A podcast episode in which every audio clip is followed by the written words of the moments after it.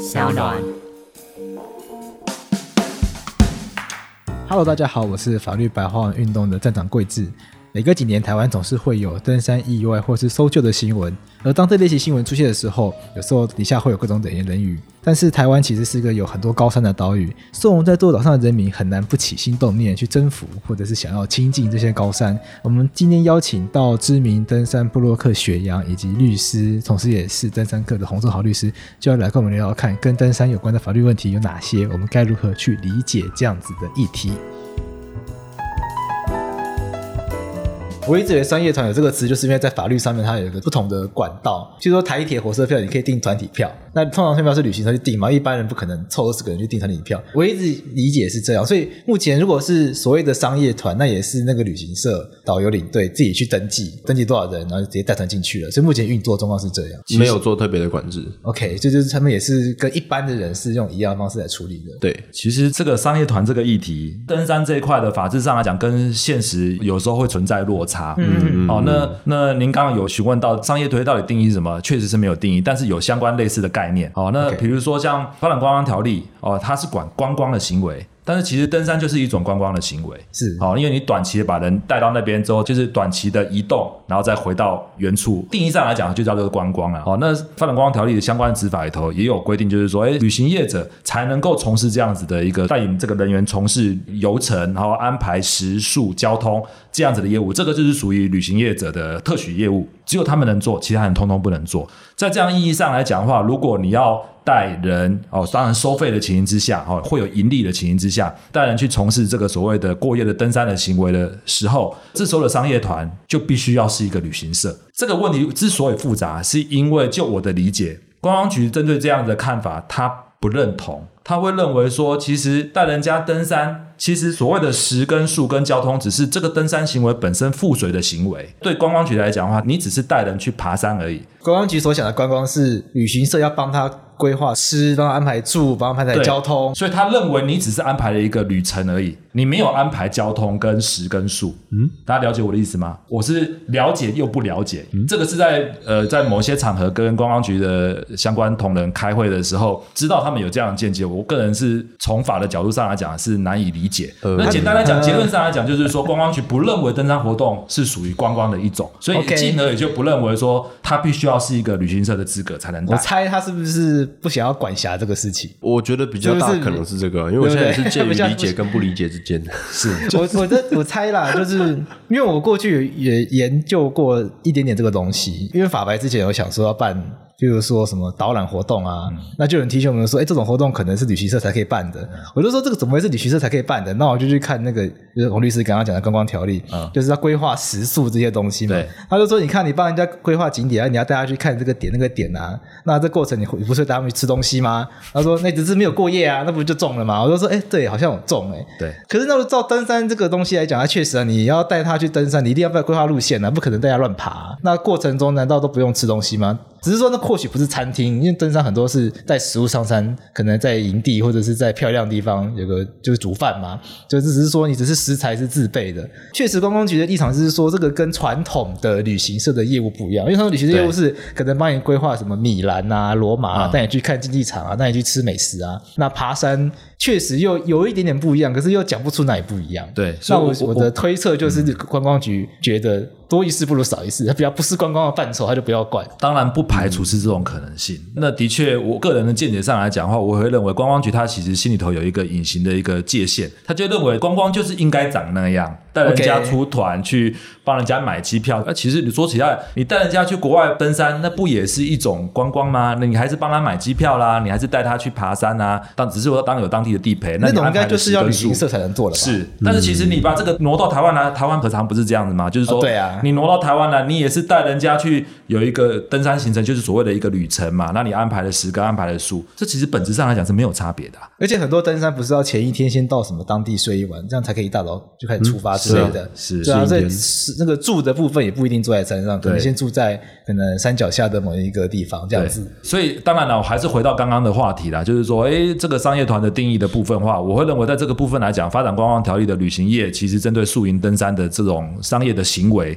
其实是有法可管的哈。那但是只是刚刚就像刚刚讲，观光局会认为说，嗯，好像不是归我管。那至于到底哪一边才是正确？现在目前的状况是各说各话了哈。那另外当然就是说商业团，那另外还有一个，其实性质上来讲的话，其实它在民法上叫做一种旅游。呃，在边有一个旅游的章节，对，民游民法的这个在各的地方有一个章节叫做旅游。那旅游的话，它的其实定义会跟这个发展观光条例的观光的定义哈有点相近，但是又不一定相同。其实应该民法应该比较广，对，民法的概念会比较广哈。那这也凸显了一点，就是说商业团的管理上来讲，民法跟发展观光条例两个主要的法规，它的定义上不同，所以它的管理的方向上会有点微妙的不同。好，那就说一个登山活动，然后有各式各样的一个法规来去做管理，就会发生很复杂的情形。它散见在不同的法律里面，对，结果出现了很多可能矛盾啊，或者是无法顺利的衔接状况。是是是是，所以就像我刚刚讲，其实一个登山活动，我们看起来是很单纯，没有错，但是会里头会涉及到文化资产保护、森林的保护、国家公园地景的保护，这个促进观光的一个角度的一个议题。当然还涉及到匪谍的防治的问题，国家安全法。想要颠覆政权的人会藏匿在山中。是是，所以其实本来就有个别的法针对不同的目的，在对一个登山活动相关的行为做规范。所以你真的很难去找一个说，我说服政府，我要立一个所谓的登山专法，包山包海全包。好，那甚至你是不是要把搜救的这个消防法的相关的灾害防救法相关的部分也通通拉进来？甚至我山难的话，我要动用到直升机，我是不是要把空勤总的相关权责也拉进来？其实这是不可能。好，但是现在是说，在这种情形之下的话，也只能去追求说，哎，在各式各样不同的法规里头来讲的话，怎么样让大家好了解，中间不要有矛盾，然后呢，有一个很润滑的这样一个制度。像比如说，早期的时候，入山证、入园证是分开申请，那现在诶慢慢的，诶，是朝向便民化，有一个单一窗口，我就可以去申请跑入园又跑入山。大概是只能朝这个角度来、嗯、来思考，可能会会比较好。那至少像刚刚的发展观光条例跟民法的旅游章节的，的不一样的部分，其实可以调整的话，当然是把它调整成一致会比较好理解。要不然的话，你就要做去细致的去区分，这样会比较麻烦。差别只是差在这而已。那面对专业的，或者是像两位这种很喜欢登山有这样嗜好人。会排斥商业团的存在，会觉得说那个是消耗我们的资源吗？或者是说，我们把这问题拉广一点，假设政府用开发观光资源的心态在看待山林政策，说那我们之后就朝向开放山林，然后尽量去让这个山地山林的资源能够做最大化利用，就是让。比如商务就多盖一点啊，步道就多铺一点啊，那很多那吸引国内外的游客进来，然后台湾就发大财，类似这样这样子的。如果政策论调出来的话，会是台湾的登山客乐见的状况吗？在我刚开始爬山的时候，我非常的讨厌商业团，因为我觉得它占用我们自主队的资源、山屋，甚至造成了我刚刚说的那些乱象。对对。但是我爬到后来到现在，我甚至说我去年我就是那个商业团的带队的人，但是我是接各个朋友的委托，而不是就投靠单一公司。那我现在。态度呢，就是当成为商业团领队之后，我才了解到说，哦，原来商业团其实也是很多人他要接触登山活动的时候的第一选择。那就好，比如说我问你嘛，好，你现在如果想要去爬玉山。那你会选择跟团，还是你自己做一堆功课，然后找几个朋友一起去？跟团是比较快啦。对啊，跟团因为真的是没有经验。没错，那大多数没爬过山的人，那他最大的困难点就是不知道找谁一起去。那这时候商业团就提供了一个很好的途径。所以，我们不应该把商业团视为一种就是呃非黑即白的存在，而是应该从它里面看说哪些是对整体登山环境有帮助的商业团。它提供就是呃新手引进门的功能，提供了就是社群媒介的功能，就是在里面认识人嘛，就以后自己去爬山，然后提供。教育的功能，那有很多的，就是小型的个人工作室型的商业团，他那些领队基本上比较照顾队员，那比较会在行程中去教导说，哎，登山应该要注意什么啦，怎么样不会迷途啦，LNT 的概念啊等等的，就是如何去在登山的过程中保护环境。那另外一种就是造成我刚刚说的那种乱象商业团，比如说那种超大型的，一个领队要带十几个人的那一种，那他一个领队无暇去顾及所有的队员，哦，十几个就算超大型了。其实最好的比例是一比六或七左右，Okay. 最理想就是一台九人座里面一个司机，剩下八个里面一个向导，七个队员，这个是最好的比例。对，那再比这个多。那其实以我的定义来说，就算比较粗糙的团了，因为一个领队就分身乏术，没办法去没有办法去照顾所有的队员，你也无暇去进行这些环境教育和登山教育的部分。Okay, 对你比较多的多对品质会下降很多。再来就是这种大型商业团，它因为规模大，所以成本大，那它承担不起就是抽不到商务的就是风险，所以才会用我刚刚说的那一些就是呃不择手段的方式，然后去取得商务的床位，然后用你自己盈利来赚钱，排挤一般使用者的权益，甚至说。他们抢到商务之后，然后发现团员退了，那他们在最后一刻才选择把商务退掉，造成了商务的空床。那也因为国家公务员制度让制度让后来有空的，就是呃自主团没有办法就是申请，导致了其实玉山虽然难抽，中签率只有一趴左右，但是其实每天都有十几床空床。哦，真的哦，因为就是这个现象，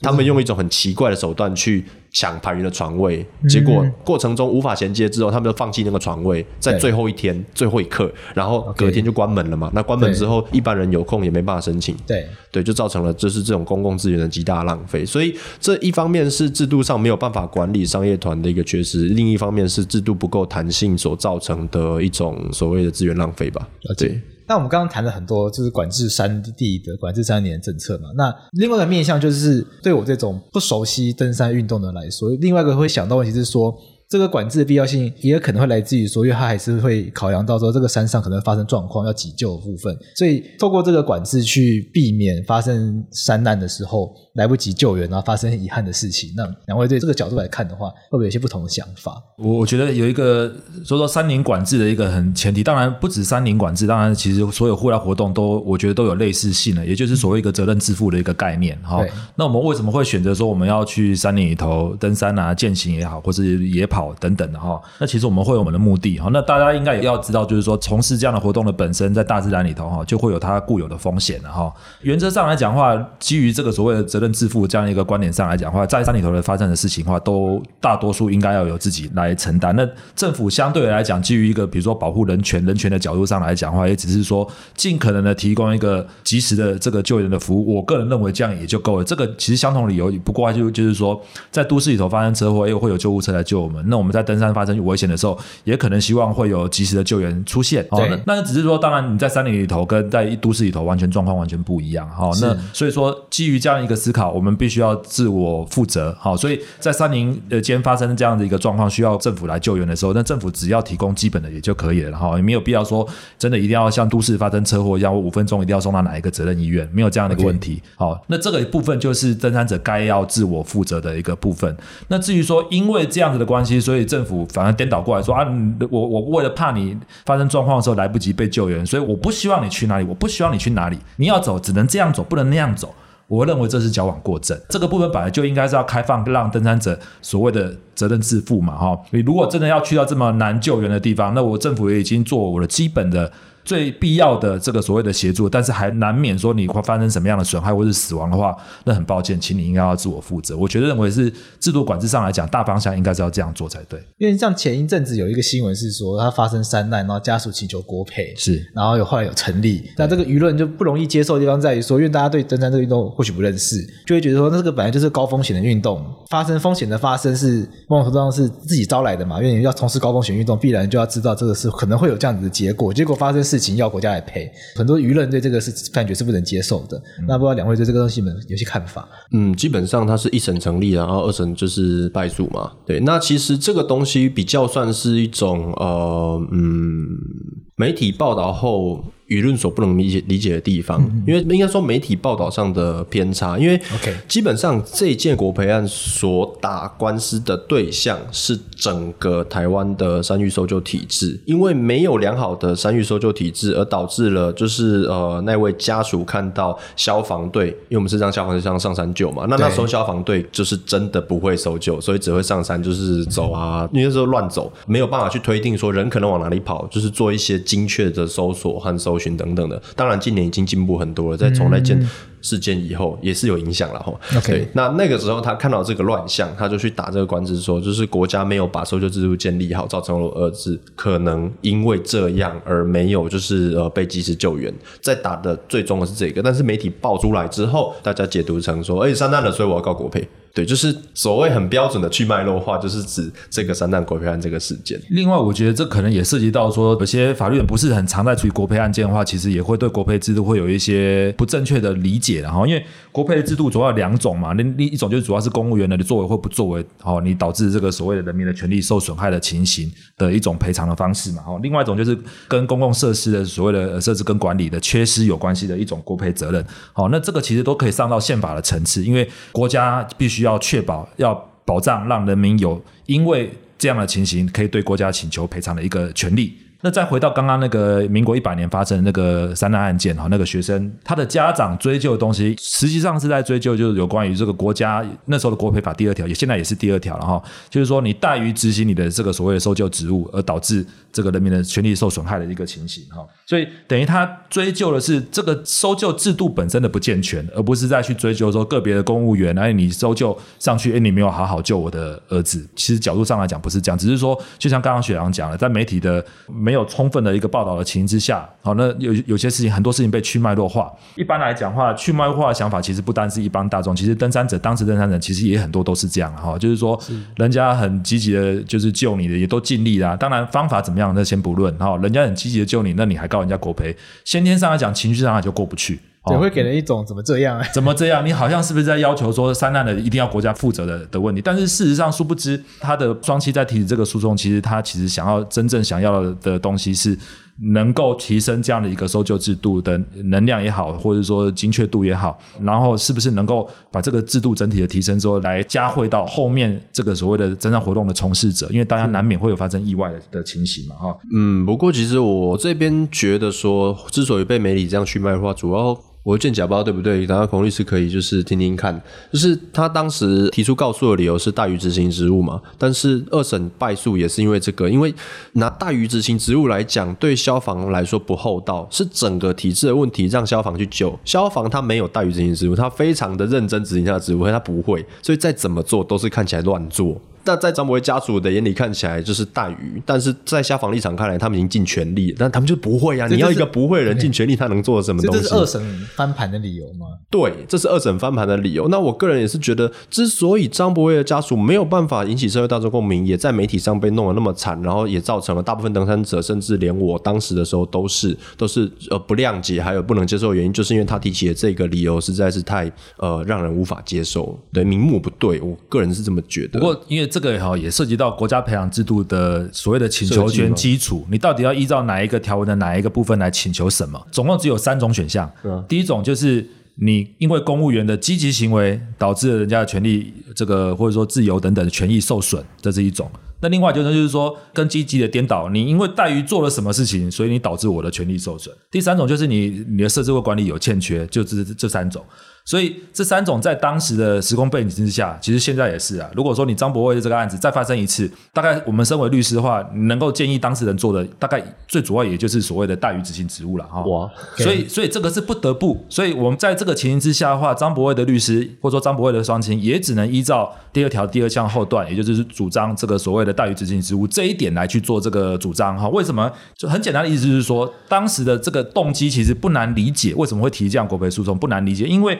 当时的这个政府的搜救单位已经从事了五十一天的搜救，那找不到人。然后呢，委托了民间搜索的话，才两天，第二天就找到人。所以我认为这是高手藏在民间，这是一个当然高手藏在民间，这是一种看法。但是我会认为，其实这个相当来讲的话，会凸显了一种动机。你看，为什么人家才找两天就找到了？所以这个凸显出来，政府对于这个搜救的能力是极度的欠缺。所以我会认为他那时候，所以张博威的双亲，他基于这样子产生了一个要提国赔的动机，我个人认为不是不能理解。嗯，啊，不是不能理解。如果如果了解这个五十一天跟两天差距的话，那我觉得大家。就可以理解了，至少可以感同身受那种那种想法。是啊，是是是没有错啦。可是这样看来，有一个国赔法制度的这这个设计，只有这三个选项的话，那今天这个三单案件怎么告都舆论都是输啊。嗯，因为拿出来的名目记者能报，也就只能写那些字啊。因为我现在是读台大新闻所，所以我很清楚，我们能报的角度大概就那几个字。嗯，对。那如果不是对爬山、登山还有就是相关的收入制度理解的话，我我身为一个记者，我能写就是哦，他觉得怠于执行职务，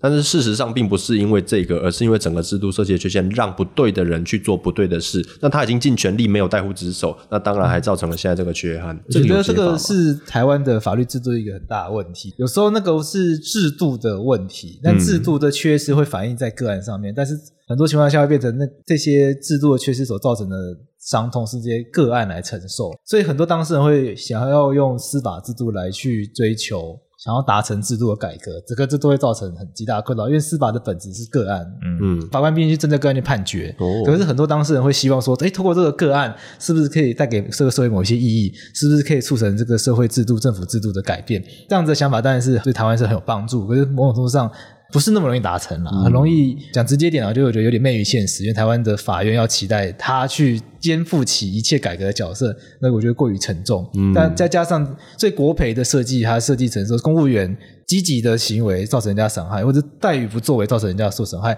所以在这个案件中，真正怠于不作为的那个，我听起来。不是说消防员不认真找，而是整个消防体制没有去设计规划一个通盘的灾难搜救制度。那大爷不做也是这个东西，所以要有一个小家庭去对抗一个大制度的缺失，我想这就造成了。这个诉讼本质上困难，嗯，也造成了大家在理解这个诉讼上的困难。因为一般来说，诉讼不会用这样的方式去理解。对对，所以一般来说会是理解是说，哎，那些消防员怎么不去救啊？然后这是通常大家看到的故事脉络是长这样，但它其实不是，它更深远的意涵，是似乎不容易在诉讼中呈现，那也更不容易让社会大众用这样方式去理解啊。如果要听下来，我的感想会是这样。嗯，那我我也补充一下，其实。这样子的借由诉讼或是法院权利救济，或是比如说这个所谓诉愿的程序、行政救济的程序来所谓的彰显，呃，就说诶能够促使制度的改革，诶也不是没有潜力，其实要有也是有了。特别是登山领域，我反我认为，我认为反而其实是相当重要了。好，那像比如说张博伟这个案子之后，其实消防署或者说各个地方消防局，其实针对这个部分。他是不是他们是有在反省跟检讨，是有在制度上来讲也是有在精进的哈。那另外有关于地方自治条例哈，地方自治条例也定出来之后，也因为了相当多的这个诉愿结果是成立的，也就是原处分被撤销，所以导致了一些修法的动向。哦，现在虽然还没有确定，但是至少有这样子，因为诉愿的结果这样。所以我为了回避不要再被撤销，所以我积极的修改我制度，把它导向健全。我认为其实还是有它的意义在。那特别是在登山这个领域，其实大家都会拿这个放大镜在看这些案例，避免让自己或者说让政府机关再进一步再落入相同的这个境地啦。那我们最后把这个问题往更大的地方去拉啦，就是有一些疑惑会根本性来自于说。这个东西本来就是高风险运动，那高风险不是应该自己去承担成本吗？为什么是要由国家来出钱去设计一套这样子的搜救制度，而不是由比如说登山者自己，比如说购买保险，那当出事的时候由保险公司来去承担这些这一切成本？其实大家只要想一个家庭的事情，然后，小朋友说啊，我想要做什么，然后爸爸说好，我鼓励你啊，那他就说那这样，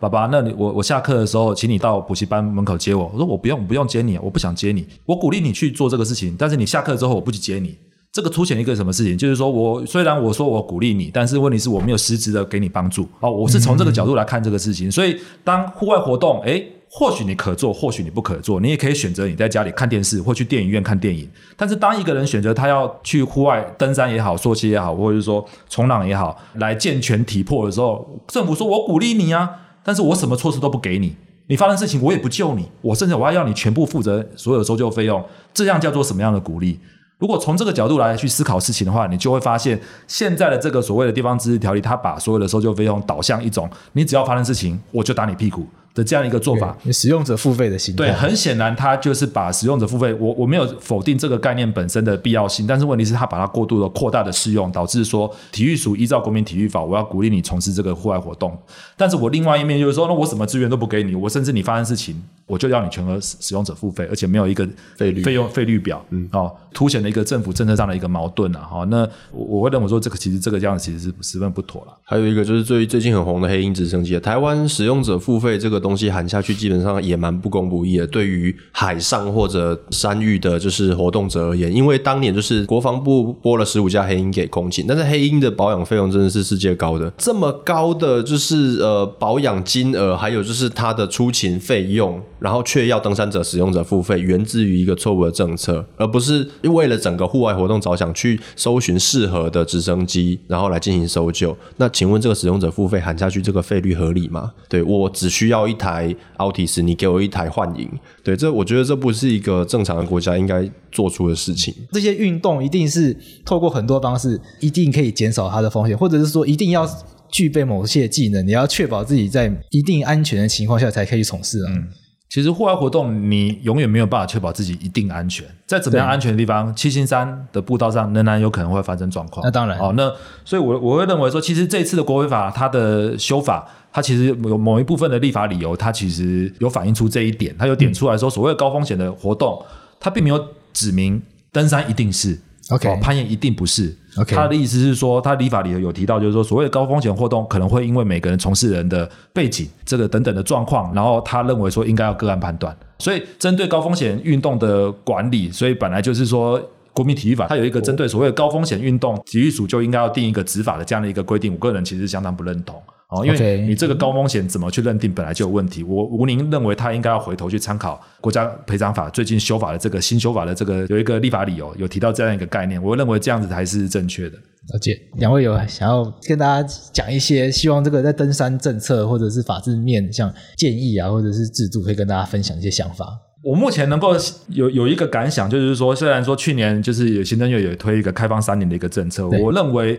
而且我也希望应该有一个二点零版哈。去年为止的开放三年到底改变了些什么？很多人其实都在问。哦，那其实就我的观察来讲，改变不大。因为第一点上来讲，有关于呃陆山管制的这个法令的部分，哈、哦，那国家安全法刚刚讲到的，有些山地管制区，我认为应该有废止或者是缩减的这个必要性。但是其他发展观光条例、森林法、国家公园法、文化资产保存法，通通都没有变。这这说明了什么事情？就是说，所谓中央认定是既有的高公益的一个部分，它没有不会改变的。这一点我认为是正确的。好、哦，但是呢，相对于一个就是跟登山活动的前置有非常深远的关联的所谓的地方自治条例，它没有动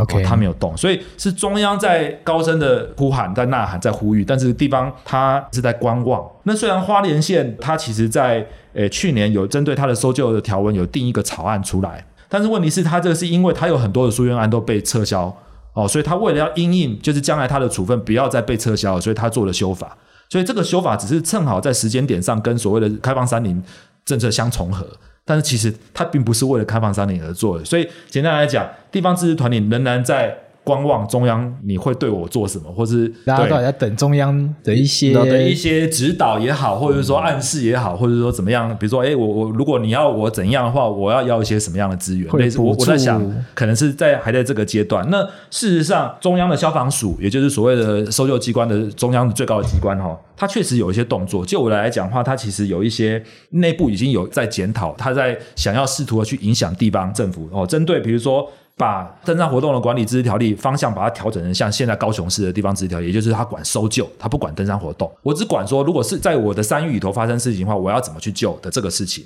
那另外就是责任自负啦，现说搜救费用的收费，因为现在现行的地方自治条例的搜救费用的收费，除了高雄市之外，的确是非常的非常的宽啊。你只要在管制山域里头发生这个山难，被人家出动了，我不管有没有救成，我所有的费用都让你吞。好，那这个就会太宽泛，所以他要去限缩这个搜救费用收费的前提。然后现在的地方自治条例要求说，你登山综合保险必须要强制投保，但是呢，消防署的这个内部文件显示说，这个我以后将来他希望不要强制投保，因为基于一个责任自负，本来就是说登山者要自己去评估说到底要不要做。那当然也包含说我到底要不要保险嘛？哦，我会认为说这个方向是正确。所以中央目前高公益事项，其实也就是说主要的入山管制法令没有变。那再来就是说地方自治团体，它其实是在观望这个整个开放山林的一个走向。那所以说你真正会有影响的，其实。没有什么好，那那那如果说唯一有大家有感的，就是国赔法的修法。但是国赔法的修法，嗯、我认为方向上是值得鼓励，是 OK 的。但是它其实跟我们入山的管制，跟登山活动本质的影响其实不大。它是在讲说，如果真的又发生事情的时候，行政机关如何免责，或者说如何要负责的问题。所以他其实那是另外一个问题哦。所以在这样意义上来讲的话，那现在。我们一直以来都在登山界，很多人都在在议论，就是说啊，我们没有登山活动，没有一个主管机关，所以我们不能哪样，不能哪样。那现在有啦，那个行政院就指定的体育署是我们登山活动的主管机关啦。啊，那这样事情似乎应该要朝向更好的方向走，但是呢，就会变成说，其实体育署它被指定要管，但是他不能管哦，因为他没有法源依据去做他要管的登山活动的事情。现在是指定体育署哦，对，那刚刚讲那么多法条，没有一个跟体育署有关啊。嗯，对对，体育署 他他刚刚听到体育署很错，那体育署对体育署，所以所以他现在体育署在现行的法制上来讲，因为现在不是说我打破所有的主管机关的主管事务，然后把它通通汇整到体育署这边去，不是。他现在是在现行的架构之下，我就硬塞了一个把登山事务给给给，给体育署，所以体育署它的母法是什么？国民体育法、体育发展条例。你依照这两个法律，它能够做的什么事情？也只能做鼓励的事情而已啊。搜救他管不到，嗯，哦，所以主管机关现在是塞给体育署，表面上来讲很漂亮，体育署是主管机关，但他其实管不到太多东西。应该说，大部分东西他都管不到，就更不要讲地方自治团你根本不会直接的理他。OK，因为他什么？一个是中央的关系，一个是地方的关系。对啊，所以亟待需要二点零版去能够串接后续的一些制度设计的部分，特别是地方自治条例，什么时候可以让它落幕，让它退场？我我个人认为这是一个很重要，后续二点零版必须要做的事情。但是呢，我也不是不能理解地方自治团体针对，就是说他自己的焦虑，然后发生山难事件说啊，消防人员要管修要干嘛的，所以就会导致他里头内部，比如说这个火灾救援等等的任务受到影响。这个也不是不能理解，但是解法绝对不是从地方现在登山活动管理自治条例这样的方式来做。那至于说消防署要怎么样去协助他们导向另外一个正确的方法来做的话，那也会需要一点时间，也是需要二点零版来做处理。就差不多是洪律师刚刚讲的那些了。那我个人觉得，就是至今为止，呃，行政院所说的开放三零比较像态度面的事情。那我觉得这是一个很重要精神指标，因为就我所知，已经有机关因为就是来不及撤除的，就是禁止进入的牌子，然后被叫去点。OK，对，所以其实这个对于整个三零的开放，确实是一个非常重要的一步棋。但是接下来让二零二零开始，那我们必须着重的是。呃，地方就是施行面的监督，对，我们就必须回归到就是呃现实面来说，哎，就是呃各个山域管理单位到底做了哪些措施，让就是我们的登山环境有更好，然后有更加开放的一个呃现象嘛？是 对，或者是说反正 anyway 进步吧。对对，好，今天谢谢学阳跟洪志豪律师来到我们法科电台，跟大家分享很多跟登山有关的经验，以及从登山客的角度如何看台湾现在的法规，还期待。整理，因为还听起来是法规有很多利益良善，可是因为执行起来，因为没有办法很顺利的衔接，反而造成实际在登山者的困扰了。这样听起来，登山客也不是不能够理解了，因为毕竟山林的资源，大家都希望它保存有序下去嘛。嗯，那我觉得大家最需要的事情，就是需要赶快找出一个方法来解决这个问题。那比较可惜的是，台湾的政治。如果这不是一个具有选票的议题，好像通常都比较不容易成为焦点。所以我们也讨论说，如果这个议题从观光的角度来看的话，登山客怎么去理解这些事情？当然还是可以从很多行政的方式、管制方式去去解决，避免它造成更大的乱象。我们今天谢谢两位到我们法科电台，谢谢，谢谢。